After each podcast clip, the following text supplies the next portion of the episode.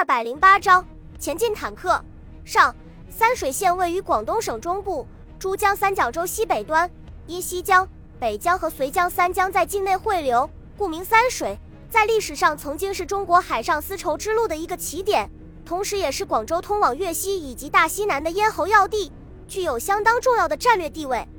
虽然日军暂时无意染指大西南，但是考虑到三水距离广州市区的直线距离只有数十公里。如果从这里出发的话，完全可以朝发夕至，在一天之内抵达广州城下，故而就变成了在日军手中没有任何用处，落入中国军队手中就非常有用的鸡肋。安藤立即只好在这里配置了一个步兵大队的日军和两个中队的伪军来守卫，作为广州西南的第一道屏障。日军指挥官自知兵力薄弱，以十九路军的凶猛火力，很容易被突破防线。所以进驻三水之后，立即从四周乡村里面抓来数千民夫，在伪军的监督下，没日没夜地构筑工事，每人每天的口粮就是一碗发霉的米饭。很多人积劳成疾，倒闭在工地上。凶残的日军甚至把一些病得奄奄一息的民夫直接丢到江里。数千民夫的血汗和几百条人命，为日军换来了一个坚固的防御工事，环绕城墙连续构筑了三道战壕，相互之间间隔两百米。战壕的前面是纵横交错的铁丝网和用木头做成的障碍物，防线上每隔五百米远就矗立着一座用石头和水泥铸成的碉堡，可以非常方便的相互支援。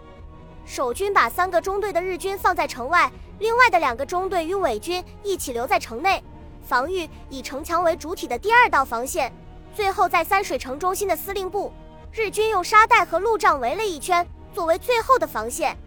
为了使广州的增援部队能够在最短的时间内抵达三水，日军在构筑工事的同时出动工兵修复连接两地的桥梁和公路。这样一来，广州日军就能够在三水驻军遭到袭击的三个小时之后赶到。二月二十八日，就在日军偷袭第五纵队的同时，犹太军团装甲部队第七十八师和新二师一起运动到三水城的西北面。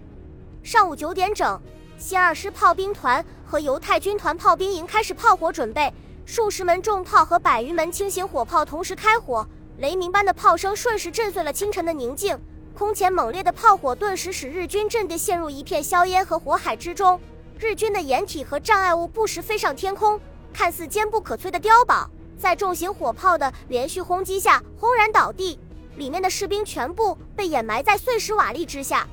被日军以为屏障的铁丝网被炸得支离破碎，七零八落，一段段飞上天空。战壕和火力点有的被炮弹直接命中夷为平地，有的则被爆炸掀起的泥土掩埋起来。原本相互贯通的工事变成孤立的防御点。完整的防御体系在中国军队的炮火面前只支撑了十分钟的时间。斯兹皮尔曼站在装甲指挥车的顶端，用望远镜仔细观察着日军阵地上的情况。寻找合适的突破的点，砸他的身后，近百辆坦克静静地隐蔽在灌木丛里，坦克手们也站在坦克的顶部，悠闲地注视着前面不断闪耀的火光和滚滚的烟柱。当炮击进行了十分钟之后，斯兹皮尔曼的右臂缓慢而有力地挥下，坦克手们立即跳进坦克。随着连续不断的顶盖关闭声，丛林里面响起马达的轰鸣声。斯兹皮尔曼的指挥车始终冲在最前面。通过无线电协调队伍的行动，坦克群在行进中完美的变换着队形，形成一个尖锐的三角形。最后一颗炮弹爆炸燃起的浓烟还没有散去，斯兹皮尔曼的坦克就冲到了日军的第一道战壕前沿。几十名被炮声震晕的士兵刚刚钻出掩蔽部，就被坦克上面的机枪手打成了马蜂窝。钢铁的洪流以不可阻挡的势头在日军阵地上驰骋，机枪手们在猛烈射击的同时。时刻注意掩护队友的侧翼，肃清任何试图靠近的敌人。在坦克群的后面，摩托化步兵旅在快速跟进。斯兹皮尔曼在突破了日军的第一道战壕之后，立即向纵深突破，利用坦克的高速机动性缩短守军的反应时间。这时候，第二道战壕里面的日军已经恢复了秩序，开始用猛烈的机枪火力阻击。与此同时，几个暗堡也用重机枪疯狂射击。企图阻止坦克群的推进，密集的子弹接二连三地打在炮塔的钢板上面，溅起点点火花。在致命的危险面前，斯兹皮尔曼的身体都没有晃动一下。而是指挥坦克肃清暴露出来的火力点。坦克猛地一震，炮弹带着火光飞向前方，在战壕里面爆炸，破碎的机枪和人的肢体随着爆炸掀起的气浪四散而去。紧接着，其余的坦克纷纷开火，密集的炮击之后，日军的机枪全部变成了哑巴。突然，十几个赤裸上身的日军嚎叫着从战壕里面跳出来，没命的朝最前面的几辆坦克冲了过来。随着距离的逐渐缩小。身体上面捆绑的炸药包已经清晰可见，斯兹皮尔曼用不可思议的目光打量着这些无畏的勇士，看着他们在坦克机枪的怒吼声中被搅成碎片，炸成一个个耀眼的光球。肉弹攻击的失败并没有使守军彻底丧失抵抗的意志，日军指挥官命令部队向两翼散开，避开坦克的锋芒，然后用掷弹筒攻击坦克的侧翼。与此同时，布置在城内的两门七十毫米步兵炮和十几门迫击炮也开始攻击装甲部队。占领第二道战壕之后，斯兹皮尔曼命令坦克群高速向前挺进，突击日军在城外的最后一道防线。另外分出十辆坦克追击左右两翼的日军。坦克屁股后面拖着浓浓的黑烟，在令日军丧胆的轰鸣声中，从战壕上面碾压过去。无处藏身的日军徒劳地挥舞着刺刀，随即被压成肉饼。看着鲜活的同伴在钢铁怪物的下面变成扁平的血块，最凶悍的士兵也失去了勇气，钻出藏身之处向城门狂奔而去。越来越多的士兵加入了溃退的行列，在城门口汇集成密集的人流，互相推搡，叫骂着涌入城门。几发炮弹准确地落在城门中间，顿时把这里变成人间地狱。残破的肢体带着军服的碎片漫天飞舞，城墙上沾满了血水。脑浆和人的内脏，负伤的士兵在满地的鲜血和尸体当中发出凄厉的惨叫，濒临死亡的身体在地面上无助的扭曲、抽搐，好久才停下来。紧接着，国军炮兵还是延伸射击，迅速把城墙淹没在火海之中。斯兹皮尔曼的坦克群左右一分，从城墙的边缘向东急进，摩托化步兵旅亦步亦趋地跟在后面，肃清残存的日军。在他们的后面。新二师的步兵部队潮水般的向城门冲了过去，坦克群只用了二十分钟的时间，就在三水城东门汇合，然后在斯兹皮尔曼的指挥下，排成一列纵队向广州方向推进。十几辆满载士兵的摩托车作为尖兵，在坦克前面开路。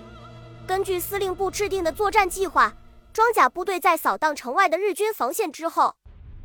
立即向东迎击广州开来的增援部队，并将其击溃。然后在第七十八师的配合向突击广州市区。就在犹太军团挥师急进的同时，数千名日军乘坐卡车浩浩荡荡地向三水开了过来。非常巧合的是，日军前锋乘坐的也是摩托车。不过，安藤立即为对付坦克群的威胁，特意为增援部队配备了两个中队的三十七毫米反坦克炮和一个重炮中队。下午两点整，两支队伍在五孔桥上遭遇。最初的几秒钟，双方的摩托兵不约而同地被惊呆了，然后同时开火。由于犹太军团配备的摩托车用钢板加固过，再加上冲锋枪和半自动步枪在短兵相接的战斗中，相对于三八式步枪和歪把子机枪具有压倒性的优势。先头部队的遭遇战以日军的惨败宣告结束。紧接着，双方的主力部队相继赶到，斯兹皮尔曼毫不犹豫地命令坦克以最快的速度冲过五孔桥。炮兵部队则占据有利地形进行炮火支援。为了对付坦克，日军干脆把四五辆卡车并停放在公路上，然后把部队沿着公路两侧展开，抢占有利地形，阻击对手。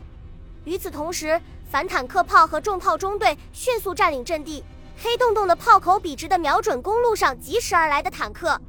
激烈的枪炮声猛然响了起来，数以万计的子弹不停地在空中飞过。扑向自己的目标，炮弹拖成长长的轨迹从空中划过，